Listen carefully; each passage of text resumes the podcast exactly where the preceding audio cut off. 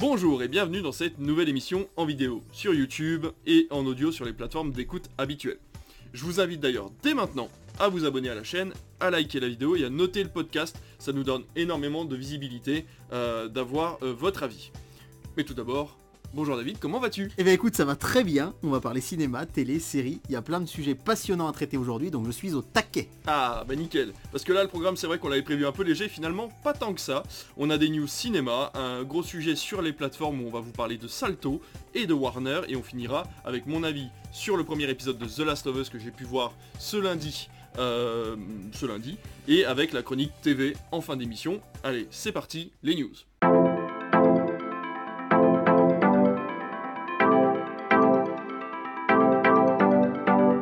Première news, elle est pour toi. Tu vas nous parler des diverses cérémonies qui ont eu lieu ces derniers temps.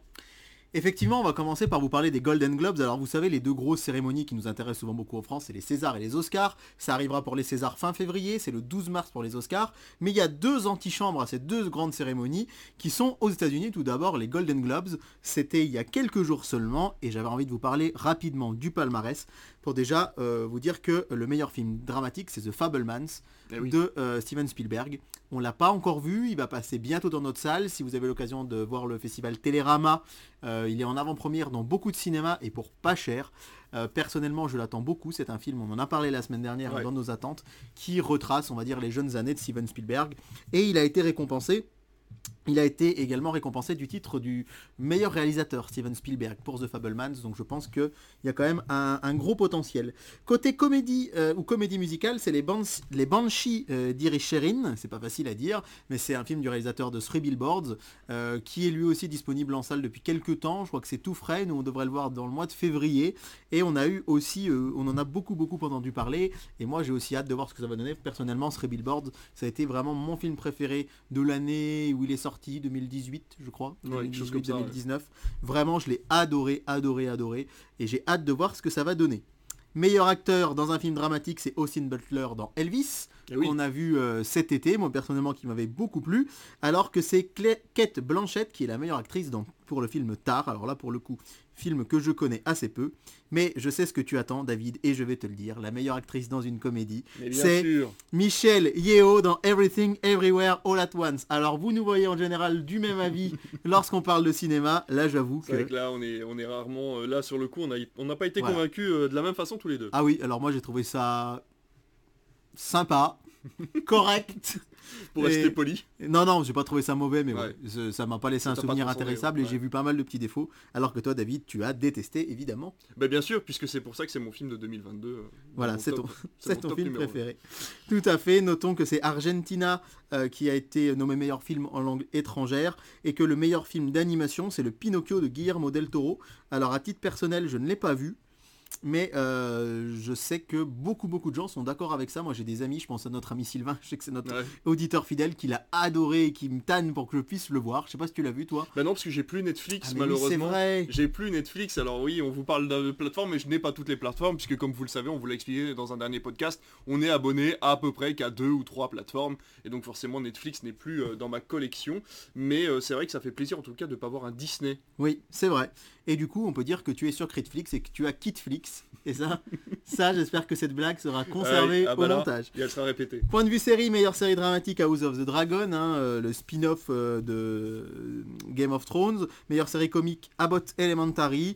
On a aussi The White Lotus qui a eu le le titre de meilleur film de télévision ou mini-série, et puis des prix euh, de part et d'autre pour Yellowstone, Euphoria, euh, et pour euh, Evan Peters dans Dahmer, hein, cette série dont on a beaucoup, ah oui, il a réussi à avoir un beaucoup prix du coup. entendu parler. Ouais. Euh, mais bon, tu n'as pas vu non plus, puisque tu n'as pas Netflix. Et puis Amanda Seyfried aussi dans The Drop Out. Alors ça, c'est pour les Golden Globes qui sont, en- entre guillemets, un petit peu l'antichambre des Oscars, même si on sait que euh, ça a été pas mal critiqué les Golden Globes. Ouais, on en avait parlé fait, sur ouais, ouais. ça a failli disparaître et c'est revenu. Mais on va euh, vous parler euh, rapidement aussi du festival, du prix des Lumières de vi- 2023. Le prix des Lumières, c'est la même chose que les Golden Globes, mais en France. Les. Golden Globes, on rappelle, c'est les correspondants étrangers qui votent pour les films, alors que pour les Oscars, c'est les journalistes américains. Ouais. Et bien là, ce sont des, des journalistes étrangers qui votent pour les films français.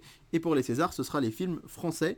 Et euh, très souvent, ça nous donne quand même un ordre d'idée de ce que pourrait être le palmarès des Césars. C'est pour ça que c'est intéressant de débriefer le prix Lumière avec La Nuit du 12 qui a eu le titre de meilleur film. Moi personnellement je l'ai adoré, je sais pas si tu l'avais vu toi, mais euh, Ah bah oui, oui, oui, oui, oui, très très bon film, ouais, ouais, tout à fait. ouais. vraiment excellent. Alors face à des films comme Les Enfants des Autres, Voir Paris, Saint-Omer, euh, Saint-Omer qui représente la France aux Oscars, on le rappelle. Donc c'est vraiment quand même euh, un titre assez important pour La Nuit du 12 qui a été un succès et critique et public, Ouais. puisque pas mal de gens sont venus le voir et c'est plutôt une bonne nouvelle. Euh, le prix de la réalisation est pour Albert Serra dans Pacification Tourment des îles, personnellement, que je n'ai jamais vu. Le meilleur scénario, c'est aussi La Nuit du 12, donc c'est dire si et le scénario et le film a réussi à séduire euh, le jury. Virginie Efira, meilleure actrice pour le film Les Enfants des Autres, alors qu'elle était face à euh, Noémie Merlan pour L'Innocent par exemple, Ah oui. ou Laure Calamy dans À plein temps, Juliette Binoche dans Wistreham, donc il y avait aussi, euh, aussi euh, De on la va dire, concurrence, de la ouais. concurrence. Mm. Meilleur acteur, c'est Benoît Magimel, aussi pour Pacification au tourment des îles, donc que je n'ai pas vu. Mm. Il était face à Bastien Guillon dans La Nuit du 12, Louis Garrel dans L'Innocent également. Et euh, vous dire que le meilleur film d'animation, c'est Le Petit Nicolas. Qu'est-ce qu'on attend pour être heureux? Ça paraît peu étonnant au niveau de l'animation française qu'on a eu faut cette dire année. que voilà, on n'a pas Ouais. 50 000 qui for- on n'a pas 50 000 films pardon qui sortent d'animation française, donc ça me paraissait intéressant.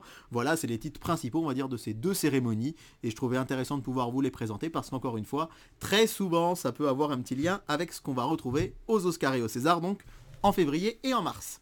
Et je rebondis donc sur ce que tu dis, puisqu'il y a une troisième cérémonie beaucoup plus discrète qui existe aux États-Unis, qui est un petit peu plus du côté professionnel, on va dire, mais qui a quand même euh, son importance. C'est les Critic Choice Awards.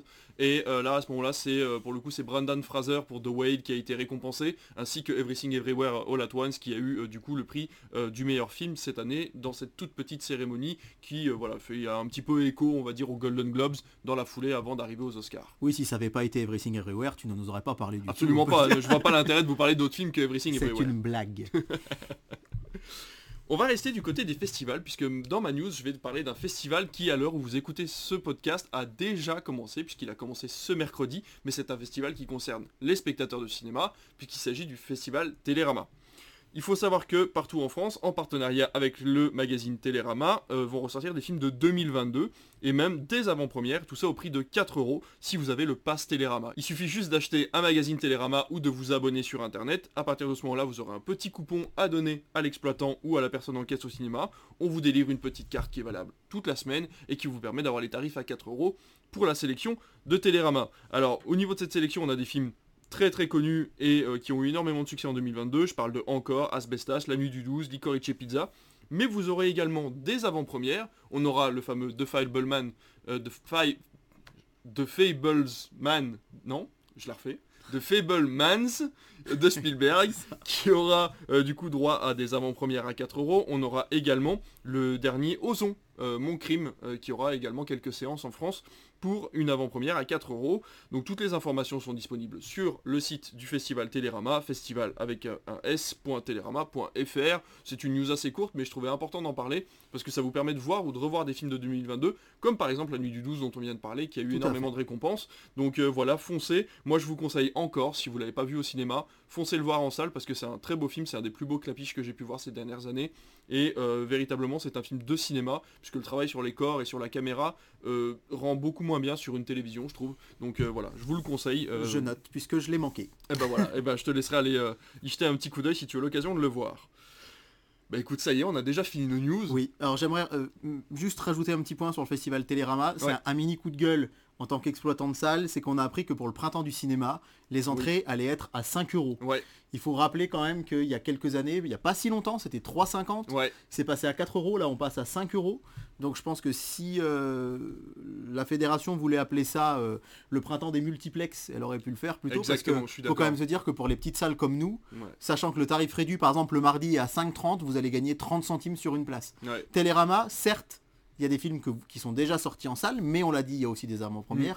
Mm. Évidemment, ça vous force à acheter le magazine Télérama, mais une fois que vous avez votre coupon, il est valable pour toutes vos séances. C'est ça. Donc des films à 4 euros, je trouve que ça vaut vraiment le coup. Ouais. Et vraiment, euh, petit coup de gueule, parce que 5 euros le printemps du cinéma, je sais que tout augmente. Et justement, euh, si on pouvait arriver, nous, dans la mesure du possible, à permettre de conserver un accès à la culture moins cher, ce- c'est quand même la moindre des choses. Et là, je trouve qu'à la limite, ce serait passé à 4,50. Ouais, Mais là, 5 euros la place. Effectivement, si vous allez dans un multiplex, au lieu de 12 euros, c'est vachement économique, mais pour les cinémas réessais comme nous, c'est un peu peanuts, quoi. Ouais, c'est ça, on est un peu déçu à ce niveau-là, on va voir si on va pas pouvoir gruger un peu, parce que c'est vrai que pour des petits cinémas comme nous, faire un tarif à 5 euros, ça n'a absolument aucun intérêt sur des Oui, sélections comme celle-là. Ouais, quoi. ouais. Ou peut-être qu'on y participera même pas, enfin j'en sais Ah rien. bien Je- sûr. on n'en a pas discuté avec l'association, mais c'est vrai qu'on est plusieurs à se faire cette même réflexion, de se dire que quand même, euh, 5 euros la place, c'est pas une réduction assez intéressante pour nos spectateurs. Pas non, et puis même. en multiplex, alors effectivement, ça fait moitié prix quand tu payes 12 euros, mais c'est vrai qu'on a toujours eu ce, ce tarif de 4 euros, quelque chose qui était vraiment Oui. en dessous des 5 euros, et euh, passer à 5 euros, bah, finalement, je trouve ça moins intéressant. euh, Ah bah, bien voilà, sûr, de- Bien enfin, sûr, C'est quand même le dommage. prix augmente comme tout le reste, Ouais, malheureusement. C'est ça. Et ben écoute, après ce coup de gueule, on va passer tout de suite à notre gros gros sujet du jour. Il y a quand même pas mal de choses à dire, je pense, puisqu'on va parler de l'état des plateformes en France.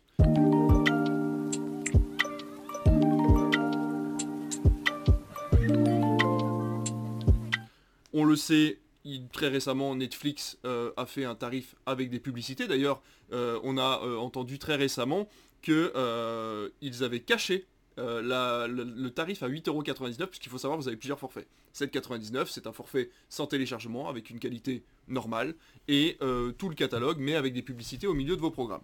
Vous avez ensuite un forfait à 8,99€ qui vous permet d'avoir de, supprimer ces publicités et d'avoir le téléchargement sur vos appareils pour le pouvoir le regarder hors ligne. Vous avez ensuite un forfait à 13,49€ qui vous permet d'avoir deux écrans, le Full HD et toujours le téléchargement. Et ensuite le dernier, 17,99€, vous avez la 4K et euh, la possibilité toujours d'avoir des téléchargements et accès à euh, tout, le- tout le Et catalogue 4 écrans. et 4 écrans et l'accès à tout le catalogue. Il faut savoir que Netflix a gentiment caché le forfait à 8,99€ sur son site, il faut aller fouiller maintenant pour le trouver, pour vous inciter à aller vers le 7,99€ qui en France a pas mal de succès, on l'a vu, il y a eu pas mal d'abonnements qui se sont faits euh, à ce niveau-là, ils en étaient très fiers alors qu'on a euh, entendu qu'apparemment aux États-Unis par exemple ce forfait avait un petit peu moins de succès.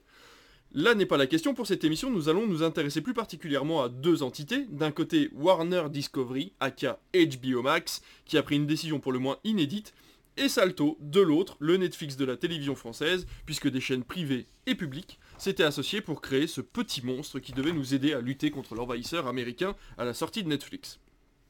Alors, mon cher David, on va d'abord commencer par Salto. Que peux-tu nous dire de Salto? As-tu fait tes devoirs? Alors j'ai fait mes devoirs effectivement euh, pour me renseigner un peu plus sur Salto qu'on connaît quand même bien donc pas besoin vraiment sûr. de faire des devoirs mais l'idée est émergée le 13 août 2019 cette idée d'essayer de concurrencer Netflix avec les chaînes de télévision françaises Mm. pour, qui a eu l'idée de créer donc une plateforme qui est composée à un tiers des actifs de TF1 un tiers des actifs de France Télévisions et un tiers des actifs de M6 donc vraiment les trois gros mastodontes on va dire euh, de la télévision française main dans la main pour créer cette plateforme. Elle verra le jour finalement en retard, seulement en octobre 2020. À l'époque, ça a été beaucoup critiqué car ils se sont, ils se sont dit qu'ils avaient un petit peu manqué, on va dire, euh, le tremplin pour les plateformes qu'a été le confinement, puisque on le sait, Disney Plus par hasard est arrivé au début du confinement et du coup, ça a tout de suite marché fort. Et malheureusement, Salto n'était pas là.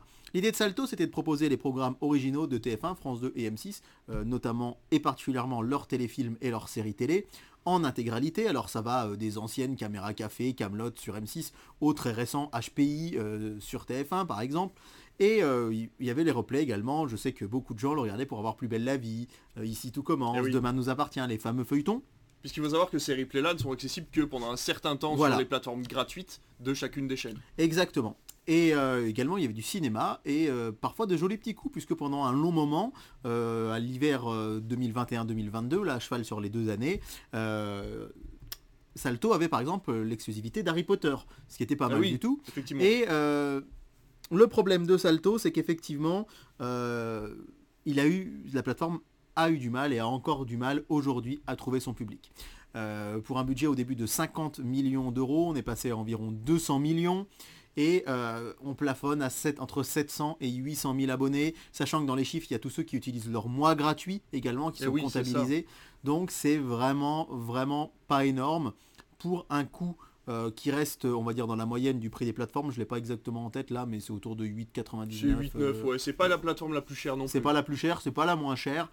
Et c'est vrai que malheureusement, euh, ça a eu du plomb dans l'aile assez vite, ça a eu du mal à décoller. Et surtout, on a TF1 qui a avec sa plateforme MyTF1 Max, euh, ainsi que, que M6 avec son 6play, euh, qui ont lancé des offres payantes pas cher du tout, 3,99 je crois Mm. pour TF1, C'est ça. qui permet d'avoir les programmes sans la pub, sans les coupures pub, parce que évidemment quand vous allez sur MyTF1, vous pouvez voir le replay, comme tu le disais, il n'y a pas tout et il y a des pubs.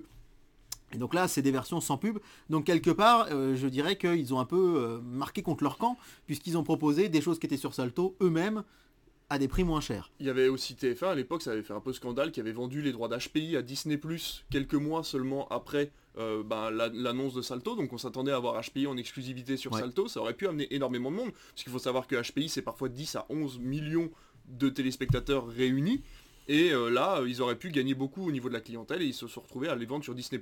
Alors d'ailleurs, ce sera un sujet, je pense, d'une de mes news dans les semaines à venir. Euh, TF1 a blindé les contrats de ses propres euh, séries et, productions téléfilms pour avoir une énorme exclusivité sur leur exploitation dans les années à venir. Ah. C'est-à-dire que quelque part, euh, HPI a été racheté par Disney+, mais ils avaient... Enfin, c'est compliqué à expliquer, mais ils avaient peut-être pas forcément le choix complètement D'accord. parce qu'ils n'avaient pas juridiquement complètement blindé la possibilité avec la boîte de production, etc. Là, ils ont vraiment, vraiment euh, lancé un, un tout nouveau euh, concept, on va dire, juridique pour protéger C'est leur, full leur- TF1, leur- quoi. leur contenu, pour que quand c'est sur TF1, je crois que ça va être pendant 36 mois sur la plateforme euh, TF1 sans pouvoir aller Ah ouais. à droite, à gauche, sur Netflix, sur des choses comme ça. Donc, effectivement, il y a eu du plomb dans l'aile. Il y a eu M6 aussi qui, euh, qui a lancé, donc comme je le disais, euh, une version un peu light, euh, aussi pas chère, mais sans pub. Alors, tout ça, effectivement, c'est intéressant, même si, moi, personnellement, euh, les replays TF1 et M6, je les regarde via MyCanal. Ouais. Alors, il y a parfois des publicités avant les programmes, mais c'est pas entrecoupé de pubs, parce Non. que c'est vrai que c'est le problème de MyTF1, Ouais. par exemple. hein. Quand on regarde des, des rediffs des séries, c'est coupé presque plus qu'à la télé, finalement. Puis c'est très mal supporté par les navigateurs, Ouais. ça, ça bug souvent. Très souvent. ouais. C'est vrai que sur Canal, là du coup c'est boulevard, hein, ça va tout seul. Et euh, on a appris il y a quelques mois, en fin d'année 2022, que TF1 et M6 voulaient se retirer de Salto, laissant France 2, enfin France Télévisions, seul face à la plateforme. Et là c'est sorti vraiment tout récemment, hein, puisque à l'heure où on enregistre, on est euh, le euh, mardi, si je dis pas de bêtises, 17 janvier, c'est ça. C'est le lundi 16 au soir qu'on a appris que France 2 eh bien, réfléchissait à céder aussi ses parts. Ils ont cherché un repreneur. Actuellement, il n'y a qu'un seul tout petit repreneur euh, espagnol Ouais. qui s'est présenté, visiblement qui donne pas assez de garanties. Euh, au moment où la vidéo va sortir, vous en saurez peut-être plus parce Ouais. que c'est vendredi, euh, ce vendredi 20 que France Té- euh, 27 ce vendredi 20, oui pardon, que France Télévisions va vraiment euh, acter ce qu'ils vont faire de Salto. Et effectivement, ça ne veut pas dire que Salto va disparaître, Mm. ça veut dire que Salto va être va potentiellement pouvoir être racheté par qui il voudra, qui il souhaitera. Vraiment, c'est vraiment pas un bon signal hein, qu'il n'y ait eu qu'un seul tout petit groupe espagnol pour Ouais. le racheter. Je pense que les trois groupes espéraient pouvoir revendre Salto à une plus grosse entité. Ça n'a pas été le cas. Et du coup, euh, il y a quand même de grandes chances de voir disparaître, je pense, la plateforme, même si encore pour l'instant rien n'est fait. Voilà, j'espère que j'ai bien fait mes devoirs. Eh bien, tu as très bien fait tes devoirs, hein, effecti- effectivement. Non, mais après, il- voilà, on- de toute façon, on est dans l'attente. Comme tu le disais, de toute façon, on aura des informations vendredi sur, donc le terme exact, c'est la dissolution de Salto. Exactement. Attention, ça veut dire aussi que cette, les- cette dissolution de l'argent va arrêter d'être injecté à l'intérieur de la plateforme. Elle va être mise en stand-by, en genre d'hibernation, en attendant qu'un repreneur veuille bien reprendre les droits de Salto jusqu'à, euh, je suppose, l'extinction d'un contrat qui fermera complètement le site. Mais euh, voilà, donc faites bien attention, puisque on n'a pas encore de date. Si vous avez un abonnement Salto, essayez de vous renseigner au maximum, puisqu'une fois que vous aurez la date de fin d'utilisation de la plateforme, il faudra bah, arrêter de payer tout simplement pour pas vous retrouver avec une- un demi-mois ou une demi-semaine. Ouais, Mais je euh, pense pas, parce que je pense que ça sera quand même assez bien calculé du Et, côté et globalement, si vous aviez prévu de vous, avi- de vous abonner à Salto dans les prochaines semaines, c'est peut-être pas l'idée du siècle, hein, Non, clairement. non, non, non. Profitez de votre mois gratuit si c'est pas le cas, mais dites-vous quand même qu'il y a plus de chances pour que ça s'arrête, pour que une solution pérenne soit trouvée. Donc euh, Par contre, c'est étonnant que France Télévisions ait hésité à, ra- à racheter ou à garder Salto, sachant qu'ils ont France Télévisions qui fonctionne très bien, qui est une plateforme qui est très bien faite d'ailleurs, et qui est entièrement gratuite pour le coup. Ouais. Euh, je pense pas qu'ils aient vraiment hésité tant que ça. Non. Ils sont, disons que ils ont été très surpris, je pense, de voir TF1 et M6 sortir du bois en disant on abandonne tout. Certains disent que c'est aussi un peu par frustration du fait que la fusion de TF1 et d'M6 n'ait pas pu avoir lieu. Et du coup, France Télé est resté seul dans le bateau. Ils ont étudié ça un petit peu pour voir si effectivement euh, les investissements qu'ils devraient faire euh, euh, pourraient euh, réussir à pérenniser euh, la plateforme, mais euh, c'est- pas le cas du tout. Non. Et euh, comme euh, on l'a entendu ce matin à la radio, j'ai bien aimé la formule. Le seul point commun entre Salto et Netflix, c'est que les deux plateformes sont toutes les deux déficitaires. et donc voilà. donc malheureusement pour Salto, c'est vrai que ça sent quand même mauvais. Alors je dis malheureusement, moi je me suis pas abonné. Euh, je sais que des gens de ma famille ont Salto et euh, par exemple au moment du film Camelot on puisse faire Ouais. tous les Camelot. Moi je sais que personnellement bah, je les ai en Blu-ray. Ouais. C'est vrai que toutes ces séries là, Camelot, Caméra Café, moi j'ai les DVD à la maison, j'ai les Blu-ray. Euh, Mais après, les programmes de TF1, par exemple, sont des programmes qui n'ont pas un fort potentiel de replay, mais plus de rediffusion. Je parle de Camping Paradis, Oui, ou voilà. euh, Joséphine Ange Gardien. C'est des Ouais. programmes que les gens ne vont pas aller d'eux-mêmes regarder. On va pas se refaire une saison de ça. Joséphine Ange Gardien, quoi.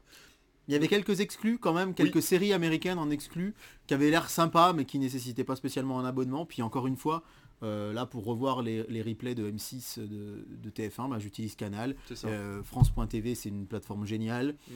Il, aurait- il fallu un fer de lance en fait, il Ouais. aurait fallu une grosse série qui était euh, le remake ou la suite d'une série qui avait été arrêtée, qui avait eu beaucoup de succès, comme l'a fait euh, Netflix à l'époque, euh, voilà, quand ils sont arrivés comme un char d'assaut avec, euh, avec Stranger Things ou avec Daredevil qui était une, une licence Ouais. Marvel à l'époque. Euh, on, C'était les premiers diffuseurs en France à proposer le replay de Breaking Bad aussi, Oui, qui avait été ça. suivi par Mhm. beaucoup de monde. Donc ils sont vraiment arrivés avec énormément de, de chars d'assaut en fait pour attirer le public. Là Salto est arrivé un petit peu comme un cheveu sur la soupe en proposant pas vraiment grand chose, en tout cas pas pour le public intéressé à l'époque par les plateformes.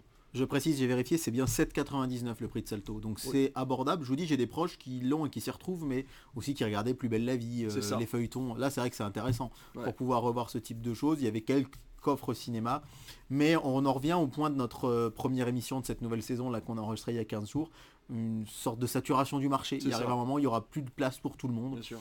Et euh, ce sera peut-être le retour du linéaire d'ailleurs euh, qui revient en force. On va y en parler dans quelques instants, je Bah, crois. écoute, très très bon, euh, très très bon tremplin pour moi, puisque l'autre grosse, grosse news, c'est euh, bien sûr la disparition des chaînes Warner du groupe Canal, puisque le contrat a pris fin et aucun accord financier n'a été trouvé. hein. Maxime Saada, par exemple, de Canal+, a été interviewé là, par, pas longtemps et a dit que voilà, il n'y avait aucune animosité entre les deux groupes, mais juste voilà, les accords à, la fin, ils ont demandé une certaine somme, Warner aussi, et ça ne s'est pas, euh, ça ne s'est pas conclu. Bon, c'est pas très grave. Dans la foulée, on a eu également la, disparition des, euh, programmes HBO de chez OCS, OCS racheté par Canal+. Euh, donc tout ça fait énormément de mouvements. Et là, a new challenger arrives puisque Prime Video débarque et annonce que les chaînes Warner seront disponibles via un abonnement supplémentaire et que pour en faire la pub, la série événement The Last of Us débarque sans surcoût chaque semaine. Mais que se passe-t-il mon cher David? Bah, il se passe plein de choses. Ça bouge de tous les côtés. Effectivement, euh, les chaînes sont parties de chez Canal. Alors, c'est des chaînes qui étaient assez populaires. hein. Ouais. Euh, je pense à TCM Cinéma. On le sait, Ouais. c'est une chaîne vraiment euh, avec des Quel on tient ouais. de très très bons films qui, qui étaient diffusés dessus. Toonami, qui avait vraiment des exclusivités sur des séries comme My Hero Academia, Harley Quinn, Mm. qui diffusait des séries Batman. Tous les films d'animation DC Comics étaient sur cette chaîne. Il y avait Cartoon Network, qui c'est vraiment un pilier. Moi, j'ai grandi avec Cartoon Network euh, quand euh, mes parents sont abonnés à CanalSat euh, à Noël 99. Euh, voilà, Cartoon, Network était déjà là. Là, c'est vraiment Ouais. une grosse chaîne historique qui s'en va. Toonami est arrivé bien après. Il y a Boomerang, Boeing aussi, qui sont des chaînes euh, en- enfants euh, de chez Canal. Et donc, visiblement, les Chez de, de chez Warner, pardon, des chaînes de chez Warner qui sont parties de chez Canal. Bah, mon grand malheur, je peux le dire, hein, parce que Toonami, par exemple, je, je regardais beaucoup cette chaîne, par exemple. Et là, on apprend effectivement dans l'interview de Maxime Sada euh, sur RTL qu'il a donné la semaine passée que les chaînes ne reviendront pas. C'est-à-dire que là, je suis de plus en plus pessimiste. On savait qu'il y avait des négociations en cours. On vous en a parlé en juin dernier. MCM, toutes les chaînes du groupe M6 devaient partir. Finalement, elles sont restées. Les chaînes du groupe TF1 sont parties un bon moment. Euh, là à l'automne, fin de l'été, et elles sont revenues. Et là, on espérait d'ailleurs, si vous avez toujours euh, MyCanal, il y a toujours les chaînes et on voit toujours les programmes et la fameuse Warner Bros TV dont on a parlé euh, euh, ici également, qui, qui est continue. On voit toujours le programme entre guillemets. on le voit pas diffusé, mais on voit euh, qu'il y a tel programme à telle heure et quand on clique dessus, ça met cette chaîne ne fait plus partie de nos offres. On espérait que les chaînes puissent rester. Moi, je l'espérais beaucoup. Visiblement, ça commence à sentir très mauvais, même si euh, Maxime Sada l'a rappelé. hein. Il y a des gros partenariats entre Warner et Canal, notamment au niveau du cinéma, Ouais. puisque Warner a les- a les- Canal a les exclusivités des films Warner euh, pour leur sortie. Et ces chaînes-là, eh bien, on les voit réapparaître chez Prime Video, qui va proposer une offre euh, linéaire, une offre d'abonnement à ces chaînes, auxquelles seront ajoutés Discovery Channel, Discovery Science, qui, qui avait déjà quitté euh, pour Discovery Channel. C'était une chaîne Canal, mais qui était partie il y a déjà des années Mm. de chez Canal. Et puis les chaînes du Eurosport, Eurosport 1 et Eurosport 2, qui elles, par contre, sont toujours chez Canal. hein. Ah oui, Attention, euh, là, c'est c'est vraiment euh, très. Faut, faut jamais voir un groupe comme une entité complète. C'est-à-dire que M6, c'était Canal J, MCM, Gullimax qui étaient euh, concernés, mais pas euh, Paris Première, Teva, M6. C'était des petits sous-groupes. Énormément de petites Voilà. lignes en fait finalement. dans Voilà, les comme euh, contrats. TF1, euh, quand TF1 est parti de chez Canal, on les a plus vus là en septembre-octobre, ça a fait beaucoup de bruit, hein, Mm. TF1, TMC, TFX, c'était les chaînes gratuites. Les chaînes payantes de TF1, Ushuaïa TV, Histoire TV, TV Braise, étaient toujours présentes. Donc là, c'est vraiment une partie des chaînes Warner qui ont quitté Canal, pas toutes, on vous l'a dit, Discovery était déjà parti, là c'est Cartoon Network, Toonami, euh, Warner TV, etc., qui sont partis de chez Canal, mais Eurosport est toujours là. Et là, euh, Amazon Prime va proposer euh, un package de chaînes télé. Alors, ils le font déjà, hein, c'était déjà possible de s'abonner à d'autres chaînes Oui. sur Amazon Prime. Mais là, on ne sait pas si ce sera une exclusivité. C'est encore pas exclu. Peut-être que euh, finalement, au vu des audiences, si ça marche pas très fort chez Prime, euh, qu'ils reviennent chez Canal et qu'ils Ouais. revoient leurs ambitions un petit peu à la baisse. En tout cas, c'est une vraie surprise de voir que ça va être proposé. Mais le dernier point que je voudrais soulever avec vous, c'est à quel prix Et oui, Et ça, c'est la grande question. Et Il y a- quand? Alors, a priori, ce serait mi-mars. d'accord. Donc c'est prévu dans deux mois. Par contre, on n'a aucune idée du prix. Et là, on entend dire tout et son contraire. Euh, on parle de 4, 5, 6 euros, ce qui me paraît extrêmement bas. Oui. Il faut rappeler qu'un abonnement à Eurosport actuellement, c'est 70 euros par an. Donc euh, rien, pour une que, seule chaîne. rien que pour Eurosport, c'est 70 euros par an. Euh, Là, les dernières rumeurs, on va dire, qui sont sorties sur Warner, ce serait un prix d'abonnement qui serait aux alentours du prix du pass Ligue 1, euh, c'est-à-dire aux alentours de 13 euros par mois. Ce Ce qui qui paraît serait... très correct pour 5 chaînes, le linéaire et le replay. C'est ça, et en fait, c'est assez, euh, ça peut être assez surprenant parce que on se dit, on se dit ouais, mais c'est cher, euh, c'est beaucoup plus cher que OCS par exemple. Mais d'un autre côté, vous allez avoir dans Space Warner effectivement les exclusivités de chez OCS qui sont parties sur Prime, ce qui veut dire que chez OCS, franchement, euh, va y avoir plus rien d'exclusif, plus rien du tout d'exclusif à part les films, mais en série il y aura plus rien. Vous allez avoir donc ces exclusivités euh, HBO, Warner, vous allez avoir les chaînes Warner Bros TV euh, qui sont donc très nombreuses, je les ai déjà toutes citées, plus Eurosport. Et c'est vrai que moi je trouverais assez logique que ce soit à ce prix-là, mais ça risque d'être un peu la douche froide parce que beaucoup de gens s'imaginaient un prix autour de 6-7 euros. À mon avis, ce sera beaucoup plus cher, mais ce sera pas si cher que ça. Rappelons enfin, pour terminer, que ce n'est pas euh, ça ne change rien au projet d'arrivée d'HBO Max en France Mm. et que c'est vraiment une exclusivité temporaire. Prime a les droits de ces séries-là pour le moment, en attendant qu'HBO Max s'installe en France. C'est toujours prévu au milieu de l'année 2024. Donc que va devenir le pass Warner une fois qu'il n'y aura plus ça? C'est une vaste question puisque, encore une fois, le pass Warner, ce sera du linéaire avec des chaînes de télé, le replay de ces chaînes de télé, plus les séries euh, qui étaient euh, chez HBO. Donc on est d'accord que pour avoir accès aux séries d'HBO Max, comme ça l'était sur OCS depuis des années, il faudra payer ce fameux pack. Voilà, en fait on avait tous cru et on se disait ouais, c'est génial, ça vaut vachement le coup euh, pour ce prix-là d'avoir Prime Video, Bah oui. etc. Mais visiblement non. Euh, et The Last of Us c'est vraiment on va dire le petit cadeau, Ouais, le cadeau ça. de bienvenue. Ok, on va avoir Warner, du coup on vous offre The Last of Us. Par contre pour le reste, il faudra souscrire au pass Warner. ouais. Ok, donc pour l'instant on est quand même dans l'attente et de la date finale et du prix, et surtout pendant combien de temps. C'est-à-dire que on- C'est ça. il faut savoir que donc euh, pour l'instant euh, un forfait Prime Video c'est 80 euros par an, si je ne me trompe pas, ça avait augmenté euh, il y a quelques mois. Euh, C'était 79 ou 89 euros par, par an. Alors je vais Combien as-tu payé le 25 décembre Le euh, mon cher 24 David décembre, le 24 décembre. Je vérifiais là les tarifs d'Eurosport et c'est bien ça, hein, c'est bien Ouais. soit 10 euros par mois, soit 70 euros à l'année, pour vous donner euh, un ordre d'idée. Et euh, chez Prime Video, on est à 6,99 pour un abonnement mensuel euh, et pour un abonnement annuel, eh bien il faut, on est à euh, 70 euros par an. Ça, a augmenté de, de c'était 49,90, ça a augmenté de, de 20 C'est- euros. C'était ah oui. c'était 49, c'est passé à 69,90. Ouais, c'est ça. Voilà, ok.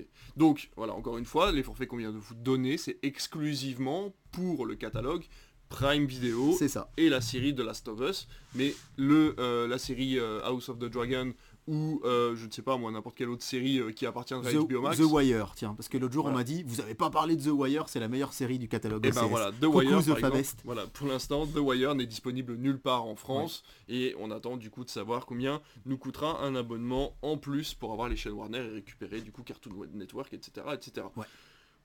Eh bien écoute, on a déjà fait le tour de ce sujet-là. N'hésitez pas à nous poser vos questions euh, sur le sujet, on essaiera d'y répondre. Euh, venez nous parler sur le Discord, on essaie de mettre pas mal de news, on ne parle pas de tout, dans le podcast pour que ça ne soit pas trop long et qu'on ne soit pas trop euh, rébarbatif, mais il y a énormément de news qui sortent en ce moment sur le, sur le Discord. Donc voilà, n'hésitez pas à venir dès que vous le pouvez sur notre Discord, on vous filera le lien sans aucun souci. Euh, eh ben écoute, mon cher David, on va tout de suite, enfin je vais prendre la parole quelques minutes et je vais vous parler de la série The Last of Us. Le premier épisode est sorti ce lundi, le prochain sortira lundi prochain. Donc nous étions lundi 16, ça sortira le lundi 23. Oui. Lundi 23. c'est ça. C'est ça, le lundi 23. Euh, il y aura un épisode chaque semaine, je crois qu'il y en a eu 8, 6 ou 8, je crois, quelque chose comme ça. En tout cas, tout ça pour vous dire que euh, je vais vous faire une petite review sans spoiler de The Last of Us. Donc, Déjà, pour savoir, The Last of Us c'est tiré d'un jeu vidéo, jeu vidéo éponyme qui était sorti sur PS3 et PS4 euh, à l'époque. Un deuxième opus est sorti sur PS4 et PS5. Et euh, ça appartient à une société qui s'appelle Naughty Dog, qui fait de très très bons jeux, et euh, qui était d'ailleurs à l'origine de Crash Bandicoot il y a quelques années sur PS1. Donc voilà, ils ont bien changé leur fusil d'épaule. Mais bref, The Last of Us, ça raconte l'histoire d'un homme, Joel, qui rencontre une jeune fille qui s'appelle... Ellie. Ellie, merci. C'est toi qui, connais mieux que... Non, c'est le nom de ma petite nièce qui vient de naître. Et eh ben oui, c'est pour, ça que je t'avais dit en référence à The Last of Us, je t'avais dit en plus.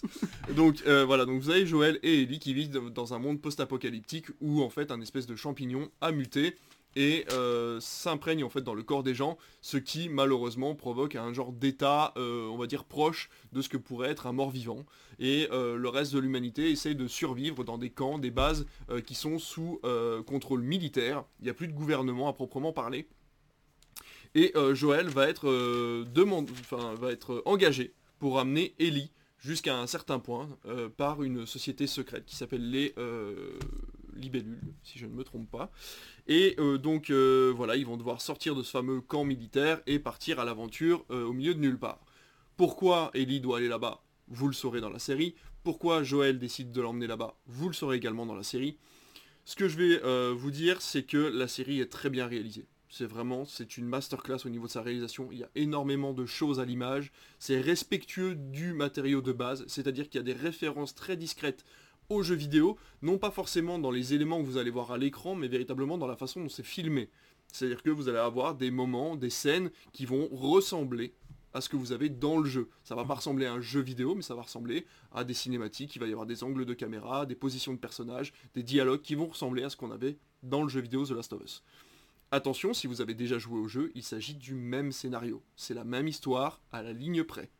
Je précise que c'est pour ça que je n'ai pas regardé la série, puisque euh, on avait prévu de regarder. Enfin, j'avais, tu m'avais parlé de regarder l'épisode, mais comme j'ai pour projet, et là aussi, euh, J'entends Sylvain qui dans mon oreille me dit ça fait des années que je te dis de le faire, t'avais qu'à le faire avant. J'ai pour projet de faire le jeu vidéo que j'ai acheté sur PS4 il y a peu, donc j'ai pas voulu me spoiler le jeu vidéo en regardant la série. C'est pour ça que je n'en parle pas avec David ce soir. Et je pense qu'il vaut mieux le faire dans ce sens-là, c'est-à-dire jouer d'abord au jeu vidéo et voir la série après, puisque la série, on va dire dans tout ce qui est élément de gameplay du jeu, c'est-à-dire tous les moments où tu vas jouer où le scénario ne va pas avancer, mais toi tu vas faire avancer ton personnage, tous ces moments-là dans la série permettent d'approfondir les personnages et de les rendre beaucoup plus attachants. Euh, de leur donner un passé beaucoup plus profond que ce qu'on peut avoir dans le jeu vidéo qui lui malheureusement est obligé de perdre du temps entre guillemets pour te faire jouer. Mhm. Donc euh, voilà, c'est un peu l'avantage de la série. Le défaut de la série, c'est que malheureusement on revit les événements du jeu vidéo et que si vous n'avez pas d'affect particulier avec le jeu, vous risquez de très vite vous ennuyer puisque l'histoire est vraiment exactement la même. Et puis j'imagine que du coup on n'est pas surpris par les rebondissements du scénario. Eh bien non, voilà, c'est là qu'est le petit souci, c'est qu'effectivement on sait déjà tout, ce qui va se passer. C'est un peu casse-gueule, je trouve. L'introduction du jeu de la série est exactement la même que l'introduction du jeu vidéo. On se retrouve comme dans le jeu vidéo 20 ans plus tard après cette introduction. Joël est dans le même état d'esprit, il a la même copine et euh, il a la même mission à la fin de l'épisode. Donc c'est un petit peu frustrant. On aime. Alors le jeu est sorti depuis longtemps. Donc les, jeux, les gens qui l'ont fait à la première heure, du coup, ne seront pas déçus de revivre cette expérience sans devoir avoir la manette en main et vraiment de prendre du plaisir à regarder l'écran et à voir les personnages évoluer sans en avoir le contrôle. Ça, c'est assez gratifiant, c'est vraiment intéressant, surtout qu'encore une fois, il y a pas mal de petites scènes, de petits détails qui approfondissent vraiment les personnages et je suis très très très content de voir que le, le showrunner a vraiment pensé à tout à ce niveau-là et ça a été très bien produit à ce niveau-là. Petit bémol, euh, deuxième petit bémol, alors les acteurs jouent très bien, mais j'ai un peu de mal avec l'actrice qui joue Ellie. Euh, alors, apparemment il y a polémique sur euh, internet, je ne suis pas allé voir sous quel angle il y avait cette polémique par rapport à cette actrice. Moi je trouve juste qu'elle ne joue pas très bien. J'ai voilà, pas été convaincu par son jeu, je trouve qu'elle ne ressemble pas au personnage d'Ellie que moi j'ai connu dans le jeu vidéo. Et même sans ça, en essayant de m'éloigner au maximum de ce personnage-là, je la trouve pas très convaincante dans son jeu et dans ce qu'elle essaie d'exprimer. Donc voilà, faut voir sur les autres épisodes. Là, on est vraiment sur un épisode d'introduction qui fait plus d'une heure. Euh, et euh, Ellie, on la voit à peu près la moitié de l'épisode. Donc euh, voilà, il faut voir aussi sur un épisode entier et voir aussi avec la, reconstruction et la relation, la construction plutôt du personnage avec le personnage de Joel. Donc voilà, à voir sur le temps.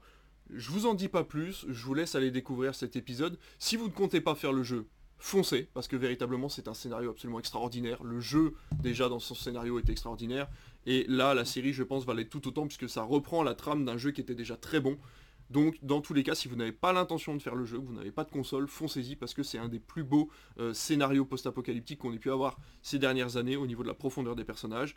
Si vous avez déjà fait le jeu, si ça fait longtemps, foncez aussi. Si c'est plus récent, peut-être attendez un peu que la série soit terminée, d'avoir les premières critiques, et surtout de finir le jeu euh, avant de, foncer voir The Last of Us, qui est donc en France disponible sur Prime Video. Euh, un épisode pour l'instant, un épisode chaque semaine. Et alors attention, parce que on n'en a pas parlé, mais si ça se trouve, une fois que ces chaînes vont arriver, on ne sait pas si cette euh, exclusivité, cette gratuité, entre guillemets, ce petit cadeau de Prime Video ne sera pas enlevé à partir du moment où HBO Max sera disponible sur la plateforme. C'est vrai, c'est une question qu'on peut se poser. Moi j'imagine quand même que, euh, étant donné que c'est gratuit et que c'est un peu hors catalogue, euh, je pense qu'il le restera. Par contre, c'est pour les saisons suivantes que je me pose ça. la question. Ouais. Autant, j'ai pas trop de doutes sur le fait, mais je peux me tromper, hein, que la saison 1 devrait être dispo. Après, par la suite, euh, si HBO Max, forcément, Last of Us, c'est une telle licence, hein, une Ouais. telle puissance, on va dire. euh, c'est vraiment une licence qui parle beaucoup aux gens. Mm. On peut vraiment se poser la question de savoir si la suite, euh, ça va pas être un... Est-ce que en continuant de le donner gratuitement à Amazon Prime, euh, HBO risque de s'enlever quand même euh, une partie de, de sa clientèle Donc à mon avis, je suis assez peu optimiste pour la suite. Et pour la saison 1, peut-être que ça restera. C'est Ouais. sûr que ce sera sur, sur HBO Max, hein, puisque c'est Oui. leur série, donc de toute façon, elle y sera, mais peut-être qu'ils la laisseront quand même euh, gratuitement sur Prime. C'est à souhaiter en tout cas, euh, enfin gratuitement. Oui. Qu'ils la laisseront Inclus, pour les abonnés de voilà, Prime. voilà. Inclus dans l'abonnement, en tout cas sans surcoût. On verra bien, mais euh, voilà, euh, je pense que déjà, de toute façon, dans tous les cas, la première saison, dans sa diffusion linéaire, c'est-à-dire chaque semaine, vous y aurez accès sur la plateforme, et à savoir combien de temps, par contre, elle sera conservée là-bas. Oui, et- Parce qu'on a l'exemple, par exemple, d'Halo sur Paramount+, où euh, les abonnés qui ne sont pas abonnés à Paramount+, mais qui ont pu voir la première saison de Halo sur Canal, n'auront pas accès à la deuxième saison de Halo. C'est- C'est ça, alors que j'avais beaucoup aimé moi par exemple, mais euh, je pense qu'elle est toujours disponible quand même la saison 1 sur Canal. J'ai des doutes. Eh bien on va regarder ça tout de suite. Allez, en direct, Euh, on regarde ça. en direct euh, avec mon compte MyCanal qui me propose d'aller revoir Vortex, dis donc mais... Alors, allô?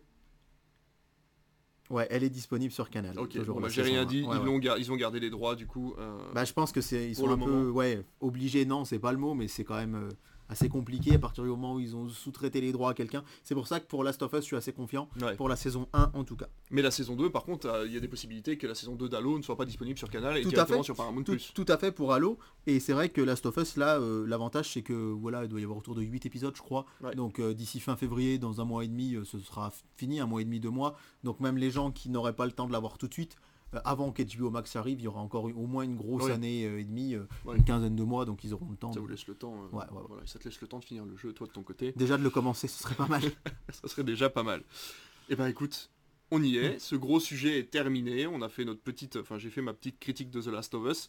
On va tout de suite passer à la chronique télévision.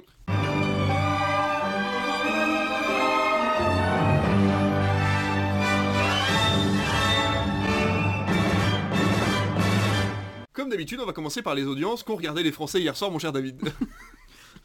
Bonjour Philippe, bonjour à tous, bonjour David, bonjour à tous.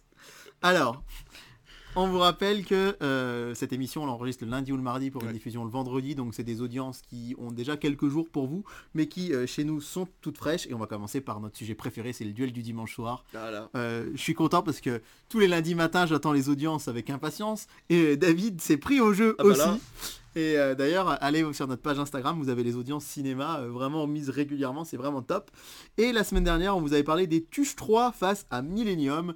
Et comme ce qu'on avait prévu, pronostiqué, il n'y a pas de grosse surprise, le rouleau compresseur Tuche a roulé sur euh, Millennium, mais avec des audiences quand même bien en deçà, puisqu'il faut rappeler que...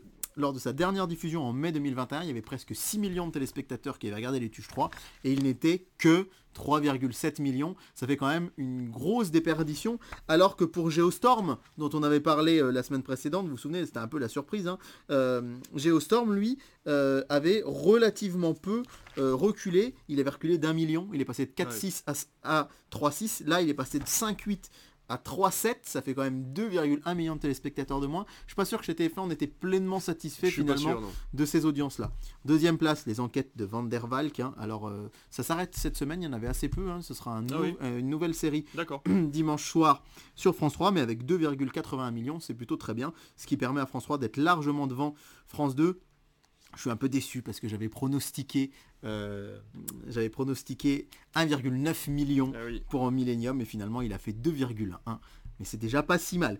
Quatrième place zone interdite. D'ailleurs j'en profite, on a fait une petite erreur sur le Millennium. C'est bien une version américaine qui a été coproduite par la Suède mais qui est arrivée après la version ah avec Daniel Craig. Eh ben je le savais pas du tout. Voilà, c'est un réalisateur qui a suivi du coup les pas de David Fincher à l'époque et qui a eu beaucoup moins de succès. C'est pour ça qu'ils n'ont pas fait de suite. Mais ce Millennium 2 n'est pas une version totalement euh, eh ben, nordique, elle est euh, américaine. J'ignorais. Toujours est-il que France 2 n'avait pas diffusé le, la version Daniel Craig auparavant non plus. D'accord. Ce qui était assez surprenant.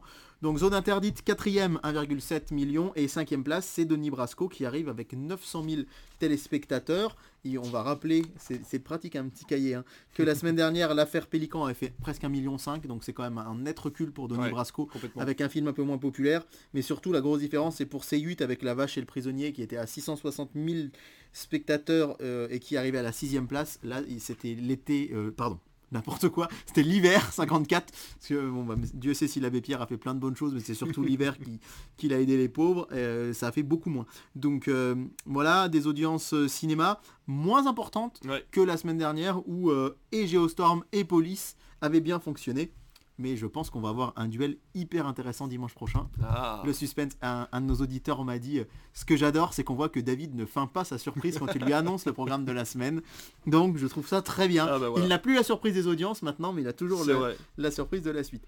Euh, les audiences d'hier soir pour nous, donc de lundi soir, euh, je tenais à vous les donner parce que Vortex est en tête de la soirée avec 3,2 millions de téléspectateurs et 3,12 millions pour le lycée Toulouse-Lautrec sur TF1. À noter que c'est sur la moyenne des épisodes. Si on prend que les premiers épisodes, c'est euh, le lycée qui est devant et Vortex passe devant si on prend l'ensemble de la soirée. Donc globalement, on peut dire que c'est une quasi-égalité. En tout cas, énorme carton pour Vortex, énorme euh, good buzz, je sais pas si ça se dit, sur les réseaux sociaux. Vraiment mm. plein de, de très très bonne critique. Et d'ailleurs, on, a un peu prévu de vous en parler dans une future émission. On a dit qu'on en parlera. Il faut juste que David termine la série. Trouve, du temps parce que.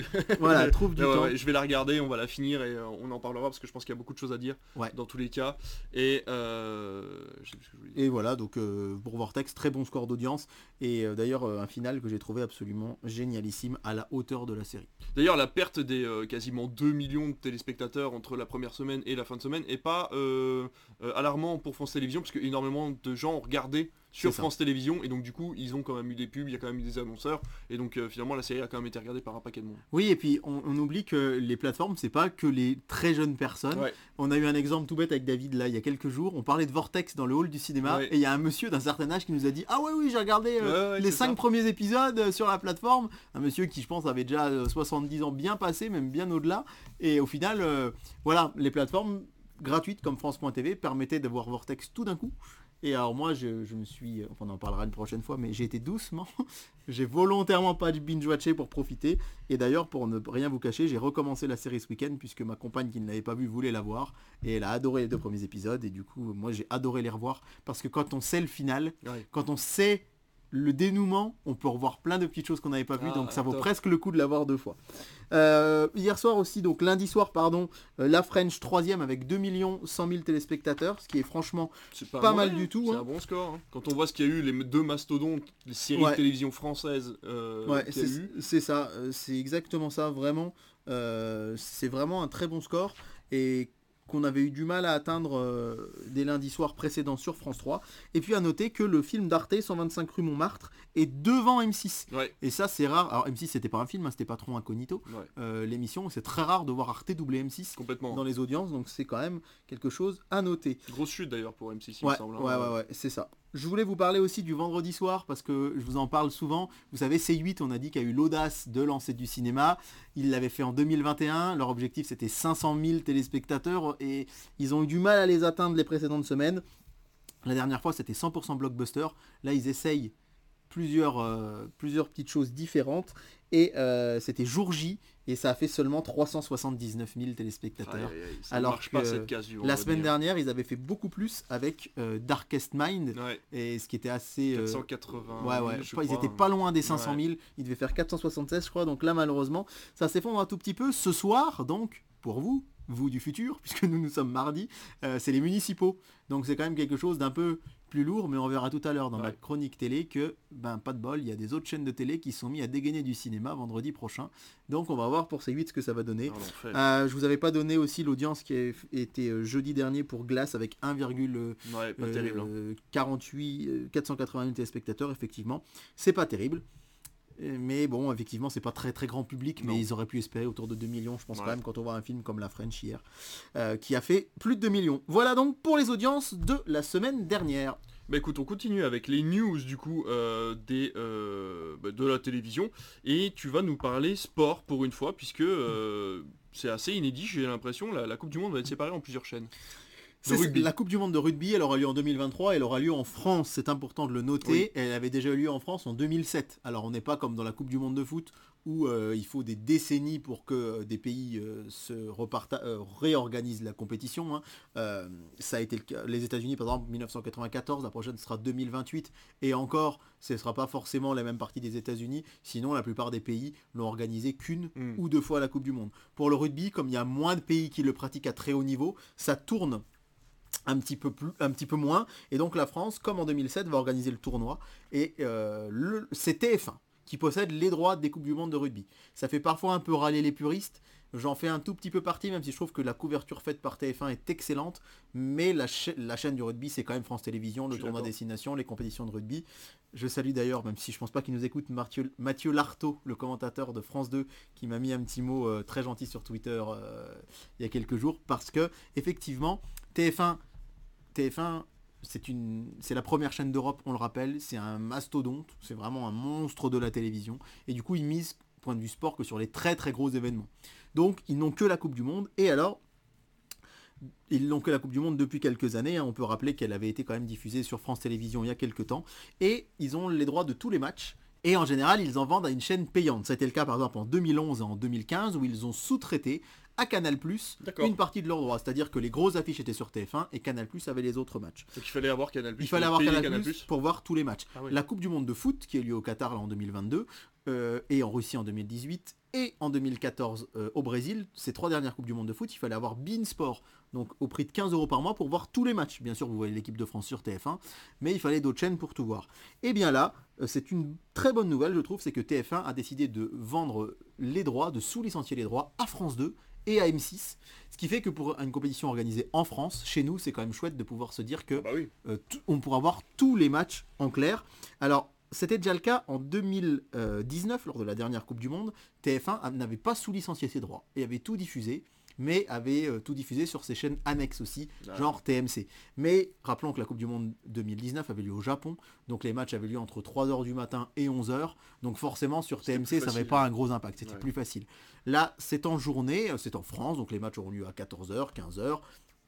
18h, 19h, 21h, etc. C'est cet été, c'est ça? C'est euh, cet automne. C'est automne, Les, voilà, les Coupes du Monde de foot, sauf au Qatar bien sûr, c'est en juin-juillet. Les Coupes du Monde de rugby, c'est toujours en octobre et novembre, enfin septembre-octobre. Donc ce sera cet automne. TF1 garde les 28 plus grosses affiches, presque tous les matchs de l'équipe de France, deux quarts de finale, les deux demi-finales, la petite finale et la finale. Ils ont vendu 10 matchs à France 2, dont un quart de finale et un match de l'équipe de France. C'est assez j'allais dire euh, gentleman, euh, c'est assez euh, gentil, peut-être pas forcément parce que ça leur fait aussi un match de moins à diffuser, donc euh, moins de dispositifs à mettre en place. Et c'est France-Namibie. La Namibie, c'est une nation d'Afrique de l'Ouest. Oui, c'est ça, de l'Ouest. Je suis en train de me mettre la carte de l'Afrique dans la tête. D'Afrique de l'Ouest, qui est une des meilleures nations d'Afrique en rugby, mais une des plus faibles de la Coupe du Monde. Ah C'est-à-dire oui, que euh, en général, la Namibie, ils prennent facile 100 points par match, donc il n'y aura aucun suspense. L'équipe de. France va les battre, enfin, sauf cataclysme, mais je crois que même dans les, sur les sites de Paris, on peut même pas parier sur la Namibie sur ces matchs-là, tellement... Ah euh, oui. Voilà, c'est c'est presque impossible qu'ils gagnent, même si évidemment on leur souhaite, mais euh, France 2 va pouvoir diffuser un match de l'équipe de France, et c'est à cette occasion que j'ai mis que j'étais ravi, parce que Mathieu Lartaud, pour moi, c'est vraiment le commentateur du rugby, et ça fait des années que je suis hyper frustré de me dire, mais jamais il commente la Coupe du Monde. Bah oui, le pauvre. Et là, il va pouvoir commenter un match, et il m'a répondu très gentiment sur Twitter, donc ça m'a ça m'a fait plaisir il y a quelques jours. Et ce qui est plus surprenant, c'est M6 qui n'a jamais diffusé un match de rugby quasiment de son histoire, qui se retrouve avec lui 18 rencontres, donc 8 de plus que France 2, mais pas de match de l'équipe de France. Et euh, il y aura un quart de finale aussi euh, sur M6. Donc ça va être l'occasion pour la chaîne de mettre en place son dispositif. On sait qu'il y avait un dispositif foot assez important sur M6 jusqu'à peu, puisque M6 diffusait également des matchs de l'équipe de France. Et donc c'est un gros euh, séisme de voir ce partage de droits. Mais moi personnellement j'en suis ravi. Alors j'ai vu des gens qui râlent sur Twitter, oui mais on va pas comprendre sur quelle chaîne il faut aller. On a tous des petits programmes télé ou des applications Euh, euh, qui peuvent nous dire euh, ce Programme.t- Programme-tv.net. net. C'est le site de télé loisirs justement. Voilà, et, et vous aurez les Tout est programmes. très clair. Moi personnellement, je vais avoir la chance d'assister à deux matchs de cette Coupe du Monde euh, à, Saint-Etienne, pas très loin de chez nous. Et ben Et, vous euh, savez quoi? Inscrivez-vous sur la page Instagram euh, de Critflix et je vous mettrai les chaînes des, euh, des matchs de rugby et comme ça vous serez au courant et vous n'aurez pas à chercher. Et ben avec plaisir. Et là d'ailleurs l'équipe a sorti un, un beau calendrier. Je pourrais te l'en- te l'envoyer pour que tu Eh ben, le avec diffuses. plaisir. Et voilà, bah, je sais que euh, le- lorsque je vais aller voir Samoa Argentine, et ben je serai, moi qui suis fan de rugby du Pacifique, je serai sur M6. Et voilà. Et je crois que je serai sur France 2 pour le match de l'Australie, euh, l'autre match du premier tour. Donc moi franchement je trouve que c'est génial de se dire que ce sera tout gratuit. Et ça, ça devient rarissime. Donc vraiment, euh, ben, merci TF1 d'avoir Ouais. joué le jeu Ouais. de la gratuité pour tous. Et en plus, avec France 2 et M6, d'avoir euh, aussi une autre expertise que la leur, qui n'est pas mauvaise. Encore une fois, TF1, euh, pour moi, je préfère France 2, mais sur les dernières Coupes du Monde de rugby, ils avaient quand même des sacrés consultants, Ouais. des sacrées équipes, et c'était déjà très bien. Mais je trouvais intéressant de vous en parler parce que ça va complètement modifier aussi les programmes télé de cet automne, et on aura mille choses à vous raconter sur Netflix à ce moment-là. Forcément. Qu'on soit d'accord, cet, accord entre les chaînes n'est pas euh, bénévole. Enfin, je dire, il y a de l'argent qui a été échangé pour Bien que sûr. ce match soit diffusé. Bien sûr, les chaînes ont racheté. Euh, en fait, TF1 a sous-licencié, c'est-à-dire qu'a proposé, euh, alors on n'a pas de, tarif, de somme, hein, mais euh, en gros, euh, TF1 se voyait pas tout diffuser comme en 2011, parce qu'encore une fois, s'ils diffusent tout, ça veut dire se retrouver avec en prime time des matchs d'équipe assez moyennes qui marcheraient moins que leur série ou que leur film. C'est un peu ça le problème, c'est pour ça, quand c'est le matin, ça va forcément mieux marcher que Téléshopping, même si c'est euh, un match de, de plus petite nation euh, de rugby euh, d'Afrique, d'Asie, etc. ou du Pacifique. Là, le soir en prime time, c'est un peu plus embêtant pour TF1. Donc évidemment, ils ont gardé les plus gros matchs et les meilleures rencontres, mais ils ont proposé effectivement à la vente. Mais je pense que euh, il n'y a pas peut-être pas eu vraiment d'appel d'offres. Ils ont peut-être proposé directement, ben voilà, ça. Oui, c'est ça. je pense que France 2, ils sont ravis d'avoir 10 matchs parce que c'est une chaîne publique, il n'y a pas de publicité après euh, 20, h donc les Ouais. audiences c'est un petit peu moins gênant Mm. pour eux. Et M6, ben, de toute façon, M6, quand on vous donne les audiences, ils sont très rarement Ouais. premiers, hein. c'est rarissime, et, aussi relativement rarement eux. deuxième. Donc là, même s'ils seront derrière peut-être les séries de TF1, ils risquent de doubler très souvent France 2 et France 3 grâce à la Coupe du Monde. Et franchement, là, les audiences, ça va être passionnant de voir sur Mm. les petits matchs que ça va donner. Donc euh, rendez-vous cet automne sur Critflix. On reste sur France Télévisions qui va sécuriser les droits TV des Jeux Olympiques jusqu'en 2032. C'est ça, on continue, là ça va être beaucoup plus bref. Euh, Les droits des Jeux Olympiques 2024, évidemment c'est Paris. Là aussi ça va être un gros événement en France et France Télévisions a les droits. France Télévisions est seul diffuseur des Jeux Olympiques depuis très longtemps. Euh, J'ai souvenir de, des JO 96 d'Atlanta qui étaient sur TF1. Je crois que depuis Sydney 2000, tout est sur France Télé. On sait que TF1, hein, voyant Paris et sachant le nombre d'audiences que ça pouvait faire, le rouleau compresseur a essayé d'avoir les droits, mais France 2 a réussi à les conserver. Et là, on a appris qu'ils auraient les droits de tous les Jeux Olympiques jusqu'en 2032. Chouette. Jeux Olympiques d'été à Milan en deux- euh, pardon, Jeux Olympiques d'hiver à Milan en 2026, d'été à Los Angeles en 2028. Quelque part dans le monde en 2030, on n'a pas encore l'organisateur des JO d'hiver, et à Brisbane en Australie en 2032. Donc c'est vraiment euh, se dire, pour le coup là l'expertise France Télé avec leurs consultants dans plein de petits sports.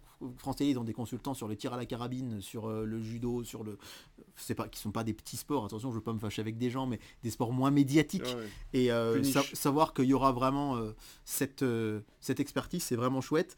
Alors c'est vrai qu'on se dit par contre que sur l'organisation des JO, moi c'est les JO c'est ce que je préfère, je pense à la télé avec les coupes du monde de de foot, de rugby et le Tour de France et la Formule 1 évidemment, les JO que j'adore, c'est vrai que on se souvient par exemple pour l'attribution des Jeux 2012, il y avait une vraie guerre entre Paris et Londres. C'est Londres qui l'avait eu et les Français étaient dégoûtés. Paris a eu sa revanche en ayant les JO en 2024.